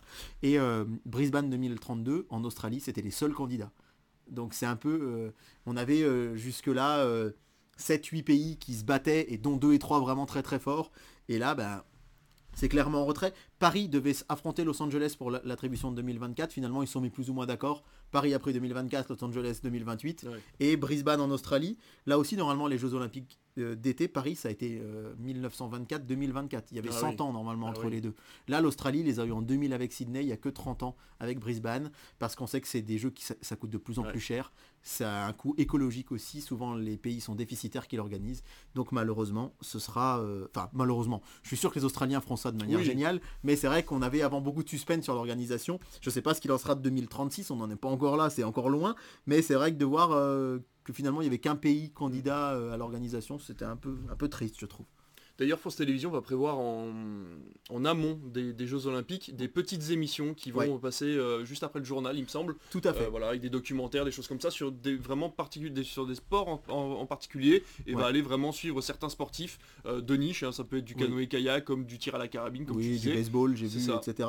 Alors, ce qu'il faut savoir, c'est que ça va être, je pense, un dérivé d'un magazine qui existait déjà sur la chaîne L'équipe, qui s'appelait Esprit Bleu. D'accord. Et Esprit Bleu, c'était une sorte de petit magazine de 10-15 minutes mmh. qui euh, dans chaque Olympiade, alors l'Olympiade, c'est pas les Jeux Olympiques, parfois on confond, l'Olympiade c'est un temps entre deux Jeux Olympiques. L'Olympiade elle commence le jour de la cérémonie de clôture et elle s'achève à la cérémonie d'ouverture des prochains, qui pendant chaque Olympiade donnait un peu les températures des équipes de France. C'était sur la chaîne d'équipe, ça s'appelait Esprit Bleu, et là c'est un peu le même principe, mais évidemment sur France 2, c'est représenté par Carole Gessler, qui est la présentatrice euh, des JT de France 3, une des présentatrices des, JT de France 3, et ce sera bah, du coup bah, beaucoup plus exposé que sur la chaîne l'équipe, parce que les Jeux Olympiques sont en France. Eh ben Toujours sur France Télévisions, on va rester sur France 2 et il y a une nouvelle émission qui arrive et du coup qui va remplacer, si je ne me trompe pas, Claire Chazal. C'est ça, et Claire Chazal elle est pas contente. Hein. elle, a grogné, hein. elle a râlé. Alors je sais plus euh, dans quel journal qui titrait qu'elle a fait comme d'habitude, elle a été tapée à toutes les portes, mm. euh, puisque Claire Chazal quand elle a été évincée du JT TF1 au profit d'Anne-Claire Coudray il y a quelques années, elle avait beaucoup râlé. Et là visiblement elle a beaucoup râlé aussi parce que son émission Passage des Arts s'arrête. C'était la toute dernière euh, ce dimanche soir. Euh, donc dimanche dernier au moment où vous écoutez l'émission. D'ailleurs, euh, on s'attendait à des adieux grandiloquents. Elle a dit merci beaucoup de m'avoir regardé, ça s'est arrêté là. Et donc c'est euh, Pierre Lescure, qui a été longtemps le grand instigateur du Festival de Cannes, qui va avoir son émission à lui chaque dimanche soir, qui sera, elle, consacrée au cinéma. Ça va s'appeler Beau Geste. Et euh, Pierre Lescure dit lui-même qu'elle préparera au long cours le terrain au Festival de Cannes. Il faut rappeler que ça avait été aussi une surprise, hein, le Festival de Cannes, les droits euh, sont passés de Canal Plus à France Télévisions l'année dernière, depuis 2022. Et du coup l'idée c'est de préparer le terrain au Festival de Cannes. Ce sera une émission d'une heure seulement, mais c'est aussi un souhait de la chaîne que ce soit condensé, que ce soit pas un truc interminable. Surtout que ça passe en seconde partie voilà, de soirée. ça passe en seconde partie de soirée après le film du soir, eh après notre fameux duel. Donc l'idée c'est aussi de pouvoir euh, avoir une émission qui se termine pas trop tard mais de surfer sur le film qui est avant. Mm. On sait qu'il y avait des émissions occultes hein, comme Mardi Cinéma, euh, La Dernière Séance au cinéma des années qu'on n'a pas connues nous. Et là c'était un peu plus calme ces dernières années. Laurent Ruquier avait relancé une émission il y a quelques temps. On y avait comme au cinéma dans les années 2000. Mais là... Pierre Lescure dit Mon ambition, c'est que cette émission soit une déclaration d'amour au cinéma, loin des, loin des plateaux de télévision euh, aux interviews, plus aux interviews promotionnelles classiques. Hmm. Donc l'idée c'est pas forcément de parler des films qui vont sortir le mercredi qui vient, mais parler de cinéma en général. Et euh, le souhait de France Télé avec cette émission, qui pour moi je trouve est plutôt une bonne idée. Je suis désolé si Claire Chazal nous écoute, mais Passage des Arts parlait de culture en général. Et c'est vrai que euh, bah, parfois quand on aime la peinture, on n'aime pas le cinéma. Quand on aime la lecture, on n'aime pas forcément le jeu vidéo, enfin voilà, etc. etc. Donc l'idée de France Télé, c'est de se dire au lieu d'être vaste et de capter des gens que sur des petits bouts, faire des émissions très thématiques. La grande librairie, c'est la littérature. Beau geste, ce sera le cinéma. Il y aura vraiment des émissions dédiées à chaque forme d'art pour que les gens vraiment s'y retrouvent plus. Et si on n'aime pas le cinéma, bah, tout simplement on n'y va pas. Et si on aime le cinéma, on sait qu'on a que ça. Là où des émissions culturelles, c'est un petit peu plus Mm. pot pourri. Et c'est euh, peut-être un peu moins opportun. Donc pour moi, c'est plutôt une bonne idée. À voir, euh, je vais regarder les premières émissions. Bah, et- moi aussi. Surtout qu'ils ils avaient dit qu'ils parleraient surtout aussi de, de technique. En fait, ils iraient Oui. peut-être voir, faire des petits reportages sur des techniciens du cinéma, Ouais. que ce soit les effets spéciaux, les costumes, ce genre de choses. Donc ça peut être vraiment intéressant en seconde partie de soirée pour désamorcer un peu le film qu'on vient de voir, d'avoir une petite information sur, euh, sur une partie du cinéma qu'on connaît pas forcément. Et on va voir les audiences surtout euh, si Claire Chazal a raison de râler ou pas. Est-ce que ce sera supérieur ou pas à Passage des Arts? Ça, ça va être la grande question, je pense. Ouais, complètement. On revient au cinéma, tout doucement, puisque Astérix sort le 1er février, et apparemment euh, TF1 met les petits plats dans les grands. Alors c'est hallucinant. Euh, TF1 bombarde de promotions pour Astérix, c'est un Ah ouais. film TF1 Studio, et ils ont vraiment envie qu'il fonctionne. Ils ont tellement envie qu'il fonctionne que ce soir, vendredi 20 janvier, vous retrouverez sur TF1 une famille en or spéciale Astérix. C'est-à-dire qu'une famille en or, c'est des familles qui s'affrontent, vous connaissez le principe, hein, Laurent Cabrol, Patrick Croix dans les années 90, Christophe de Chavannes, fin des années 2000, et là Camille Combal a repris l'émission en deuxième partie de soirée, le mardi soir, c'est diffusé régulièrement sur TF1, et là, ils ont décidé de faire un prime time avec que les acteurs d'Astérix qui vont devoir répondre à des questions euh, et donc essayer de se connaître aussi, Bah oui, ça va oui. être assez intéressant. La bande-annonce fait vachement envie parce que évidemment avec un casting avec des, euh, des dans le film des Pierre Richard, des Jonathan Cohen, Ça va beaucoup euh, rigoler, ça, va beaucoup rigoler et du coup bah, c'est une manière pour TF1 vraiment de promouvoir son film à fond en se disant théoriquement on fait la promo du film alors dans telle émission on fait venir euh, les acteurs alors évidemment ils vont être au JT de TF1 dans la semaine également on n'a pas encore la date mais avant la sortie moi je verrais bien ça soit euh, autour du vendredi 20 Mhm. samedi 21 parce qu'il va y avoir des avant-premières le week-end suivant soit la veille de la sortie nationale le mardi soir pour donner aux gens vraiment envie d'y aller Ouais. et d'habitude voilà la promo c'est au JT et dans une ou deux émissions mais là une émission qui lui leur est consacrée Ouais. c'est assez incroyable. Le mardi 24 janvier sur TMC, il y aura une émission qui va s'appeler Ma soirée avec Astérix et Obélix, qui va être tout simplement un documentaire sur le film, alors que le film ne sera pas encore sorti. Mais non. Euh, voilà, ça va s'appeler euh, Une soirée avec Astérix et Obélix. Ce sera présenté par Ambre Chalumeau, qui est une journaliste de quotidien, Ah oui. et euh, qui dit que qui voilà va essayer vraiment de euh, donner aux gens l'envie d'aller voir ce film. Alors d'ailleurs c'est dans son interview dans Télé Loisirs, elle dit qu'il n'y a aucune autre émission de ce genre qui est prévue sur TMC pour l'instant. Elle aimerait bien retenter l'aventure car elle aime parler de culture à la télé. Mais euh, c'est vrai que euh, là pour le coup, c'est assez inattendu. Un documentaire qui arrive comme ça sur un film, toutes les coulisses d'un film qui n'est pas encore sorti en salle. C'est génial de mettre autant en avant le cinéma, Ah ouais, en fait, ouais, de ouais. prendre un film et de le mettre en avant comme ça, je trouve ça trop trop bien. quoi. Ouais, ouais, ouais. Donc du coup, vraiment, on sent qu'ils veulent que ça marche chez TF1. Euh, D'ailleurs, la concurrence sera rude ce soir-là parce que c'est le soir de Caméra Café, le fameux Ah, oui. euh, prime time des 20 ans. Mais moi, perso, je pense que je vais regarder Caméra Café et que je regarderai en replay parce que ça m'intéresse quand même ce documentaire. Et surtout, enfin, et surtout, non, et pour finir, le lundi 30 au soir, Vlatipak TF1 nous sort du cinéma. Alors TF1 du cinéma le lundi, c'est assez souvent, rare, ouais. c'est en général pendant les vacances de Noël ou pendant les vacances scolaires. Et là, ils nous sortent le lundi 30, Astérix et Obélix, Mission Cléopâtre. Oh bah tiens. Ils nous sortent le meilleur pour beaucoup de gens, ils nous sortent le plus populaire, celui qui fait le plus d'audience à la télé. Il a été diffusé régulièrement hein, pendant des vacances euh, scolaires récemment, c'était pendant les vacances de Toussaint, dès lundi soir, mais là, aucune zone n'est en vacances le 30 janvier, Eh oui. rappelons-le. hein. Personne n'est en vacances. Il, y aura un film la veille le dimanche soir, le dimanche 29. hein. Ça enlève pas le duel du dimanche soir, ils laissent leur film, et là, hop, ils enlèvent leur série, ce sera fini euh, le lycée Toulouse-Lautrec, et ils nous placent à euh, deux jours de la sortie nationale, euh, l'avant-veille, hein, donc un film Astérix. Donc, vendredi 20, Une famille en or, lundi 30, Astérix et Cléopâtre, euh, enfin, pardon, lundi 30, Astérix et Cléopâtre, le film, et avant, mardi 24, une histoire d'Astérix et Obélix au cinéma. Donc là, quand je vous dis qu'ils mettent le paquet, ils mettent le paquet. On pourrait croire que c'est habituel, mais pas du tout. La dernière fois qu'un dispositif de ce type avait été mis en place, c'était en 2016. Ça fait 7 ans, c'était pour la sortie des Visiteurs, La Révolution. Et on avait juste eu droit aux enfants de la télé spécial Visiteurs, un peu de la même manière que là, c'est La Famille en Or. D'ailleurs, c'était la toute dernière émission des enfants de la télé version Arthur D'accord. puisque France 2 avait racheté Ah oui, les droits juste après avec Laurent Ruquier. Et donc il y avait juste eu euh, les enfants de la télé plus la diffusion des films Les Visiteurs. Là c'est vraiment non seulement un précédent opus, plus un documentaire entièrement produit par TF1, plus une famille en or. Je pense qu'on a, on a vraiment très envie que ça marche chez Ah TF1. bah là, oui, j'avoue, ouais. Comme dirait un papotin, les malins. Les malins, exactement. Donc, euh, par contre, moi, je vais vraiment scruter les audiences de tout ça. Ouais. Et j'ai vraiment hâte de vous raconter dès la- la semaine prochaine les audiences du prime time de la famille en or vendredi. Et la répercussion que ça peut avoir sur les entrées aussi du film. Ouais, c'est clair. On sent vraiment que nous, on se le dit hein, en tant qu'exploitant, Ouais. on sait pas de quoi on pense Non. de cet Astérix. On est Vraiment. pas. vraiment, vraiment dans le flou là. Est-ce- ça peut tout cartonner, faire le rouleau compresseur, comme bider complètement, parce ça. que on sait que Canet euh, Lelouch, en Astérix Obélix, ça plaît pas à tout le monde. Et puis surtout ce, ce surcasting en fait qui commence à agacer un petit peu les gens de voir parfois des caméos pour des caméos. Ouais, et Flo et sans avoir voilà. euh, des gens comme ça. Alors, ça. on a très peur de l'effet euh, Astérix et Obélix aux Jeux Olympiques. Oui. faut rappeler que euh, Astérix au cinéma, euh, le dernier c'était en 2012, ça fait 11 ans, c'était au service secret de Sa Majesté, et ça avait pas été un immense carton, hein. ça avait pas fait un, de très très très gros scores, c'était France Télé d'ailleurs qui produisait celui-là d'ailleurs, c'est assez marrant, c'était pas TF1 comme les précédents. Eh ben oui. Donc euh, Astérix c'est pas toujours des immenses entrées, donc là vraiment TF1 ils veulent que ça marche, hein. Ouais. parce que je peux vous dire que ça leur coûte un pognon de malade. Euh, une famille en or à la place ils pouvaient mettre n'importe quoi d'autre, ils Ouais. pouvaient mettre des anonymes, le documentaire ils pouvaient ne pas le produire, évidemment diffuser Astérix Mission Cléopâtre ça leur coûte beaucoup moins, Mm. mais quand même on sent que chez TF1 ça veut vraiment que le film match, c'est assez dingue.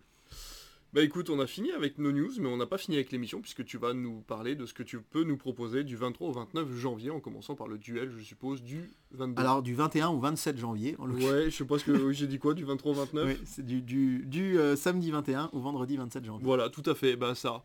Voici donc le programme télé du samedi 21 au 27 janvier. Je rappelle qu'on parle pas de tous les films ni de toutes les séries, sinon ce sûr. serait trop long. On fait ça pour Noël parce que c'est exceptionnel. Voilà, c'est ça. Là, c'est un peu notre sélection de petites choses que je picore à droite à gauche, mais il y a certains films dont je parle pas certains soirs et certaines séries aussi. C'est important de le noter. Euh, on commence par le samedi 21, c'est demain pour vous, c'est la fin de semaine pour nous, et avec un film euh, qui est diffusé par Canal Plus en prime time. Vous savez qu'ils ont leur blockbuster du vendredi Oui. et, vendredi 20, c'est Gad Elmaleh, son spectacle. Je vous l'avais dit, il n'y a pas de, de blockbuster. Ouais. Et là, samedi 21, qu'est-ce donc qu'il nous propose? Top Gun Maverick Mais non, encore encore, et c'est ça qui est quand même assez fou, c'est que c'est assez rare de voir un cinéma, un film rediffusé en prime time.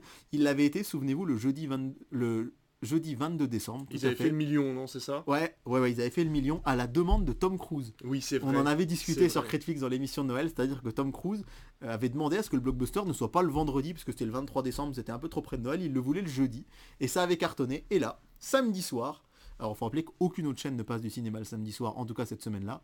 Donc là, Mm. petit boulevard pour, euh, pour, euh, pour Top Gun peut-être, Ah en bah tout là, cas, oui. pour qu'il repasse, c'est forcément que ça va marcher. Bah, Surtout pour les abonnés canal, on est vraiment sur là, on- sur Ouais. un public bien particulier. Ouais, ouais, ouais, tout à fait. Allez, le duel du dimanche soir. Alors, Vous attendez tout ça. J'avais peur que David regarde sur mon, Non, sur mon, sur mon cahier. Et, et exprès. bah figure-toi que j'ai mis des codes pour pas que tu vois quel film c'est. Ah ah Je me cache les yeux. Et ben on va finir par le duel du dimanche soir, je vais vous parler des autres films du soir. Tiens. Oh le salaud. Sur, euh, sur France 3, la nouvelle série qui va remplacer les enquêtes de Van der euh, Wilk, Valk, Volk, ce sera Mrs. Wilson. D'ailleurs, j'ai une news télé, pour une fois c'est moi qui en ai une. France 3 a enfin donné euh, la nouvelle série qui va être diffusée à la place de Plus belle la vie. Oui, Ce je, sera une série sur... Ah tu voulais le garder peut-être pour la prochaine je fois voulais en parler pour une prochaine fois, c'est pas une série, c'est une émission de télé. Ah bon? C'est une émission qui s'appelle Samedi d'en rire. Ah bah oui, en attendant, mais ils ont aussi Oui. décidé d'une série qui va arriver sur un lycée agricole euh, en Bretagne. Tout à fait. Et ben on pourra en parler plus en détail bah parce voilà, que j'ai pas bon. les... Mais Voilà, bon ben... il est bon. hein. il a les infos télé. non, mais J'ai un, j'ai un bon mentor. J'ai Donc bon France, mentor. France, Bref, France 3, Mrs. Wilson. nous sommes le, sam... Le, le, dimanche. soir. Nous sommes le On, dimanche. va, on verra 22. le duel à la fin. Dimanche 22. Euh, le train sur Arte, c'est un film de 1964, alors Oui, ça bon. remonte. La veuve coup d'air sur C8, un film avec Anémone, assez peu connu des années D'accord. 70, mais dimanche soir C8 c'est beaucoup. La vache et le prisonnier, Hiver 54, c'est plutôt des vieux films français. La vérité sur Jugement 3 sur TFX, on sur W9, pardon, on continue. Banzai avec Oh. Coluche sur TFX. Police 2SE sur TF1 série film, Ah, c'est de de Maïwen. Maïwen, ouais. C'est pas du tout le même film que sur France 2 là, la semaine Ouais. dernière. Et Divergente 3 sur Sister. Maintenant, c'est l'heure du duel. Sur TF1, je suis trop content. Parce que je pensais pas voir un jour ce film en prime time sur une grande chaîne. C'est le blockbuster qui avait fait la rouverture des salles à l'été 2020. C'est un blockbuster universal, Ah, c'est. Invisible Ah. Man. Ah mince. Ah oui? Invisible Man, qui avait refait. Tu pensais à Green Book euh, Non, je pensais à Wonder Woman, à- Non, Wonder Woman sorti en 2017. Le 2. Ah oui, mais il avait- il- 1984. il l'avait pas fait. Eh oui. Il ah oui, devait la faire. oui, il l'avait Les pas cinémas salle, ont ouais. pas réouvert et il est sorti sur. euh, il est sorti en Blu-ray directement. C'est vrai, exact. Là, c'est Invisible Man. c'est fou. Et euh, je suis Un trop content parce que. C'est de la semi-horreur, Ouais, c'est un peu flippant. C'est du thriller quoi. C'est du thriller. Alors, je vous vous rappelez peut-être que Universal avait prévu à une époque, euh, ça, ça, ça s'était pas fait, mais son. Monsterverse en fait. Euh, pardon, cool. son, oui, son Oui, Darkverse, pardon. voilà. Monsterverse, c'est Godzilla chez Warner. Oui. Le, son, son Darkverse avec, euh, il devait y avoir Dracula Untold. Il y a eu La Momie avec Tom Cruise et il y avait Invisible Man. Finalement, les trois films sont pas liés et ils ont laissé tomber l'idée. Ouais. Mais je trouve ça génial que ce film passe parce que on je l'avais vu en salle. C'est le premier film que j'ai vu en- après le confinement, donc j'étais vraiment trop content de revenir dans notre salle de- du Rio Borvo. Et je l'avais trouvé super. J'étais avec mon frère, sa copine. Bref, on avait passé un super moment. il y a des gens qui l'ont beaucoup apprécié, hein, vraiment. Les critiques Et étaient pas si mauvaises. les critiques étaient pas si mauvaises. Et vraiment, je m'attendais pas à le voir en prime time sur TF1. Je Bah pensais oui. que ça pourrait arriver sur une plus petite chaîne. Bien sûr. C'est assez risqué, mais en même temps, euh, je pense que ça peut plaire. Ah oui, oui, complètement. Et euh, je serai devant parce que je l'ai pas revu depuis la salle et je me Mais rappelle je l'ai plus très jamais bien. vu moi, donc je vais peut-être essayer de me mettre euh, devant, mais je sais pas si je bosse quoi. Mais- Donc voilà, dimanche 22, Invisible Man. Et alors là, la semaine dernière, il y avait contre-programmation, hein, les tuches face à Millennium. Et ben Ouais. là, ça risque un petit peu de se- d'entrer en collision puisque ce sera Jack Reacher Never Go Back Oula, le qui sera deuxième. en face, le deuxième. J'aime bien, moi les Jack Reacher, je les ai découverts assez récemment grâce à Canal Plus Grand Écran. Oui. Et hum, il faut, il faut signaler que la première fois qu'il avait été diffusé donc en inédit sur France 2, oui, Invisible Man, je précise, est un inédit. Jack Reacher 2 n'en est pas un.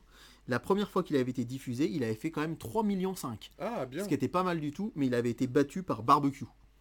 Euh, la comédie, euh, le, le tome 1 de Plancha. Ouais. Ouais, ça, fait, ça fait un peu peine. chier. Ça fait un peu peine, c'était le 24 mars 2019, Ouais. ça remonte, donc France 2 décide de le repasser. Donc je pense que pourquoi pas? C'est pas forcément une mauvaise idée. Euh, C'est D'autant. vrai que oui, ne pas jouer la, pro- la contre-programmation, c'est quand même un petit peu bizarre. Par contre, effectivement, il est assez long. Il fait 2 heures, donc ça relaie Beau Geste à 23h10. Ah oui. Ça sera un peu tard. D'ailleurs, ce sera Virginie Efira hein, qui sera la première invitée euh, de Beau Geste. Donc voilà, Invisible Man face à Jack Reacher. Moi, j'aime beaucoup les deux.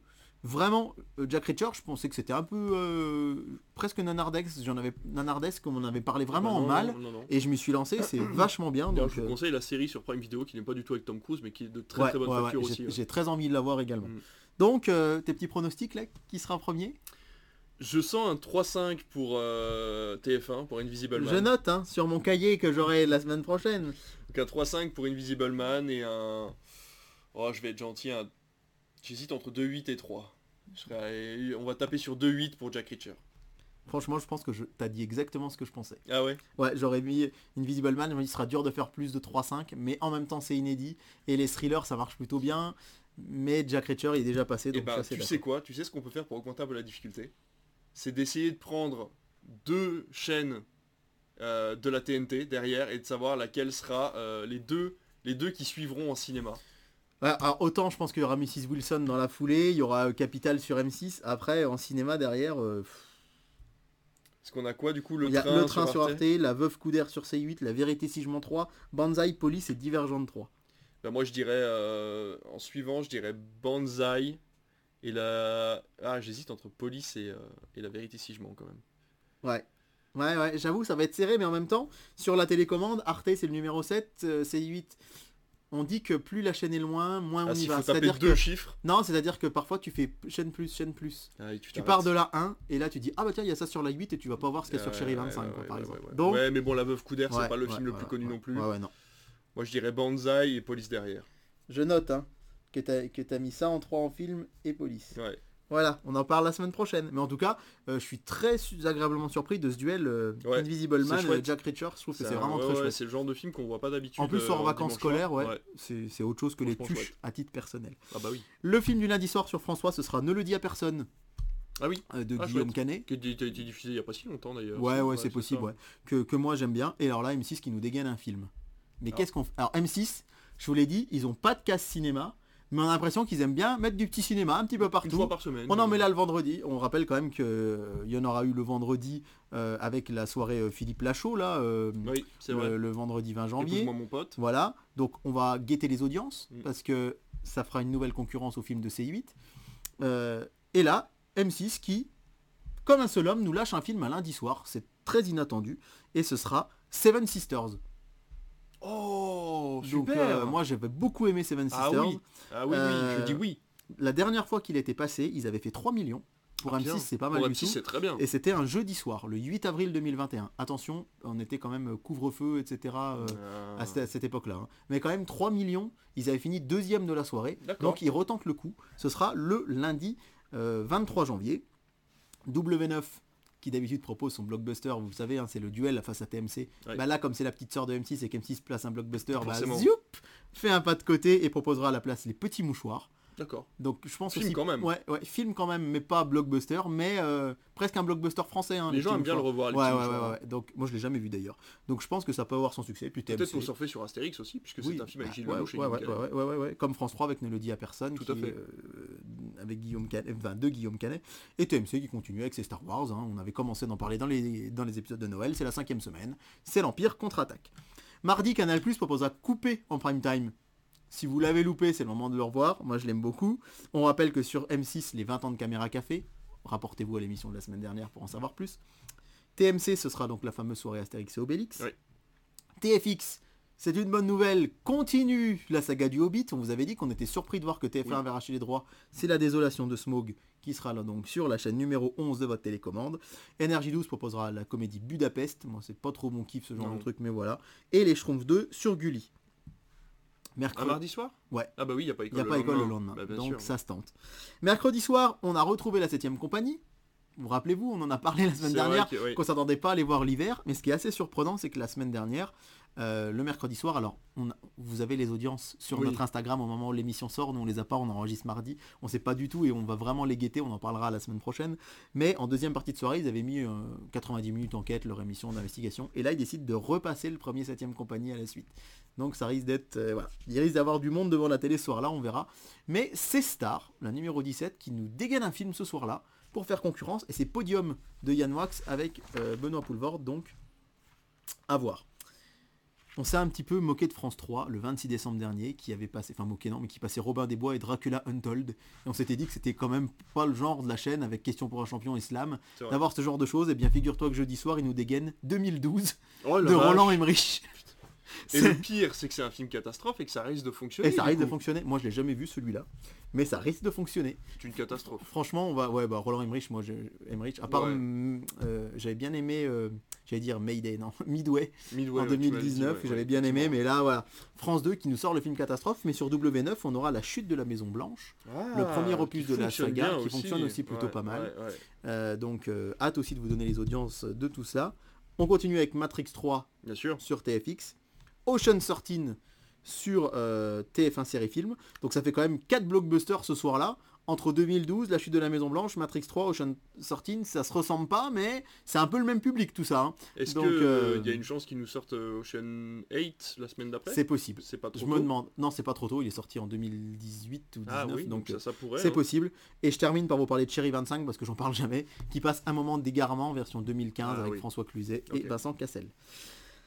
C'est maintenant l'heure de parler de notre vendredi pour terminer cette émission avec les fameux euh, petites euh, les espérances de C8. Alors C8 va proposer les municipaux 2 puisque le premier sera passé Eh le oui. vendredi 20, on n'a évidemment pas les audiences, mais il va sortir un gros morceau puisque M6 va diffuser Divorce Club. Donc M6 pour l'instant Ah, pérennise sa case cinéma du vendredi soir. Il y en a deux de suite. ouais. Épouse-moi mon pote. Alors évidemment, on n'a pas les audiences d'Épouse-moi mon pote encore Non. quand on tourne, mais on va guetter ça vraiment samedi. Ouais, ouais. Et là, donc le vendredi 20 et le vendredi 27, Divorce Club de Michael Youn, suivi d'un documentaire inédit sur Michael Youn, qui va s'appeler Du Morning Live à Divorce Club.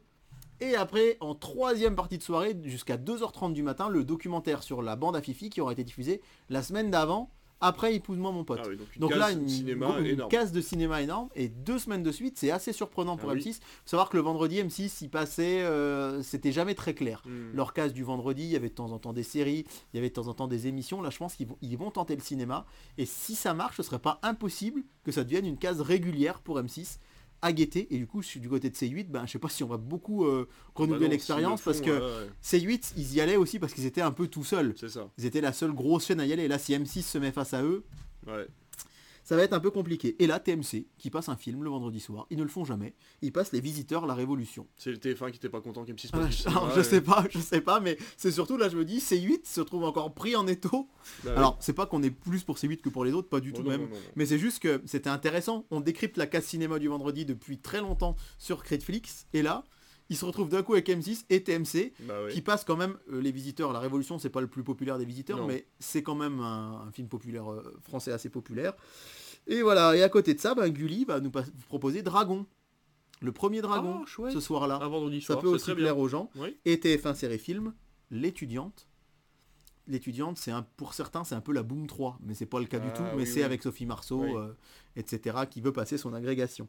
Donc TF1 série film, pourquoi on vous en parle? C'est parce qu'elle avait battu avec Godzilla C8. Et en fait, pour C8, c'était vraiment le concurrent. Ils se battaient contre la chaîne numéro 20 de la TNT. Là, tout à coup, ils se battent contre M6, TMC, Gulli et TF1 série film. Du coup, je trouve ça passionnant. Moi, j'ai qu'une hâte, c'est d'être le samedi 28 pour vous donner, les- enfin, vous vous parler des audiences. En l'occurrence, je serai à Marseille ce jour-là. Tiens, ça aussi, il y a des fans qui veulent me rencontrer. non, mais en l'occurrence, euh, je vais vraiment guetter les audiences le samedi matin parce Bah que C8, c'est- c'est vraiment trop marrant. Ils disent, allez, on se lance dans du cinéma le vendredi soir. On va juste con- être contre TF1 série film. Puis d'un coup, paf, il y a M6 le 20. Mais qu'est-ce que vous faites là? Oh bah tiens, euh, qu'est-ce qu'on va, on s'attend à quoi pour le vendredi euh, suivant, du coup en février, euh, qui sera le premier vendredi des vacances pour la zone euh, A? Est-ce qu'on va avoir aussi d'autres Bah chaînes oui, qui vont dégainer? Sait-on jamais? En tout cas, c'est passionnant et on a hâte de vous débriefer tout ça sur Critflix. Qu'est-ce qu'on a sur C8, tu m'as dit, ce jour-là? Les municipaux 2. Ah oui, c'est vrai. Donc c'est quand Ah même ouais, pas rien. ouais, en plus, c'est pas rien, mais bon, ça va être, euh, ouais, ça va être un, un gros gros combat. Merci, mon cher David, Eh pour ben, cette émission. C'était avec plaisir. J'ai l'impression qu'elle est plus courte, mais non. Ah Un ouais, petit peu est dans les temps. Ouais, bah, super. On a bien discuté, on a parlé de plein de choses, c'était passionnant. Ouais, ouais. En plus, on a des sujets en stock euh, à vous sortir chaque semaine, donc euh, vraiment, euh, Tout voilà. à fait. La prochaine émission sera peut-être pas en vidéo, on ne sait pas encore, on essaye de s'arranger. Euh, dans tous les cas, elle sera disponible sur YouTube, vous n'aurez peut-être pas nos faces euh, en latéral. Mais dans tous les cas, voilà, on sera présent la semaine prochaine. Pour l'instant, le rendez-vous reste régulier. Ouais, c'est super. Donc euh, ça. voilà, vraiment, on a hâte de vous faire la prochaine émission. À chaque fois qu'on en finit une, on a juste hâte, c'est de faire la prochaine. Là, Donc euh, voilà, merci beaucoup. On se rejoint la semaine prochaine. N'hésitez pas encore une fois à liker cette vidéo, à vous abonner, à vous nous noter sur les systèmes de podcast parce que c'est vraiment important pour nous. On a besoin de visibilité pour euh, ben voilà sortir les, les gros moyens, etc. Rejoignez-nous sur Twitter, Critflix et David Saint-Nazaire. Rejoignez-nous sur Instagram aussi. On vous parle de plein d'autres trucs. Donc euh, voilà, à la semaine prochaine et euh, à la semaine prochaine. Bonne soirée à tous